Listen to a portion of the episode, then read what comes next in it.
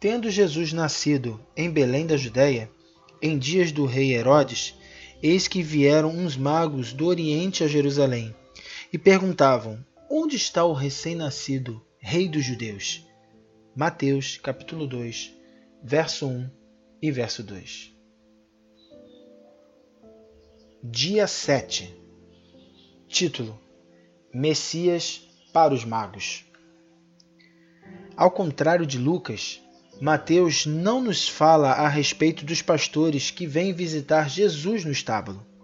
Seu foco é imediatamente sobre os estrangeiros, gentios, não judeus, que vêm do Oriente para adorar a Jesus. Assim sendo, Mateus retrata Jesus no início e no fim de seu evangelho como um Messias universal para todas as nações, não apenas para os judeus.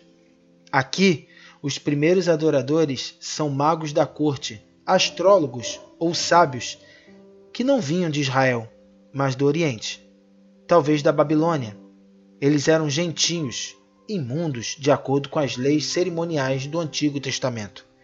E no fim de Mateus, as últimas palavras de Jesus são: Toda a autoridade me foi dada no céu e na terra. Ide, portanto, fazei discípulos de todas as nações. Mateus, capítulo 29, verso 18 e 19. Isso não apenas abriu a porta para que nós, gentios, nos alegrássemos no Messias, como também acrescentou prova de que Jesus era o Messias. Pois uma das profecias repetidas era que as nações e os reis iriam, de fato, viriam a ele como o governador do mundo. Por exemplo, Isaías capítulo 60, verso 3. As nações se encaminham para a tua luz, e os reis para o resplendor que te nasceu. Desse modo, Mateus acrescenta provas à messianidade de Jesus e demonstra que ele é o Messias, um rei e cumpridor da promessa para todas as nações não apenas para Israel. Olá, graça e paz. Você acabou de ouvir nosso sétimo devocional de Natal e você consegue observar uma mensagem bem direta e clara nesse devocional. Sabe qual é? Jesus não veio só para você. você não é único.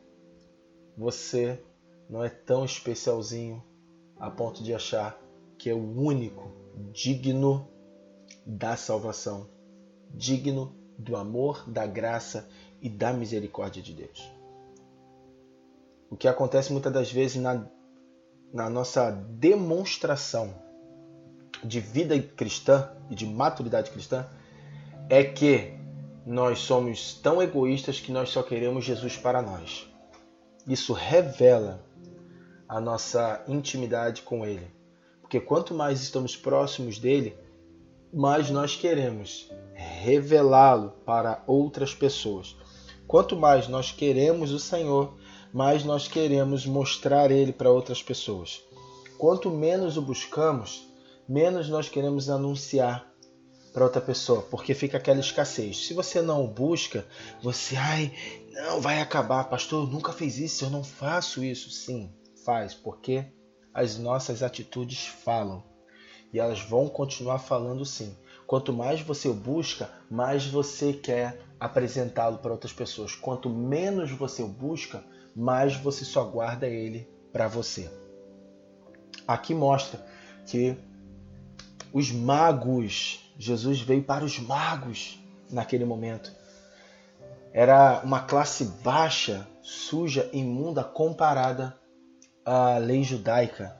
Se você ver também um pouquinho sobre os pastores, não, não vamos falar sobre os pastores de ovelha também agora, mas analise um pouquinho sobre eles também para você entender quem foram os primeiros a verem Jesus. O que nós temos que fazer é anunciar esse Deus Todo-Poderoso, esse Jesus que nós somos apaixonados, que nós amamos, que nós desejamos vivê-lo e que outras pessoas o vivam também. Ele veio para os gentios, ele veio para a prostituta, ele veio para o homossexual, ele veio para o rico, ele veio para o pobre. Ele vem para aquele que você pensa que não tem mais solução. E essa pessoa aí, ó, não tem mais jeito nunca, nada muda ela. Então você está falando que o Deus que você crê, que você acredita, que mudou a tua vida, que transformou a tua jornada, não tem poder para transformar a vida do outro? Não, essa não é a nossa missão. A nossa missão é transparecer, é anunciar esse Jesus que transformou a nossa vida para aqueles que pensam que não há mais solução para a vida deles. Mas a solução se chama Jesus, pois é o caminho, a verdade e a vida. Não seja egoísta, anuncie o Deus Todo-Poderoso.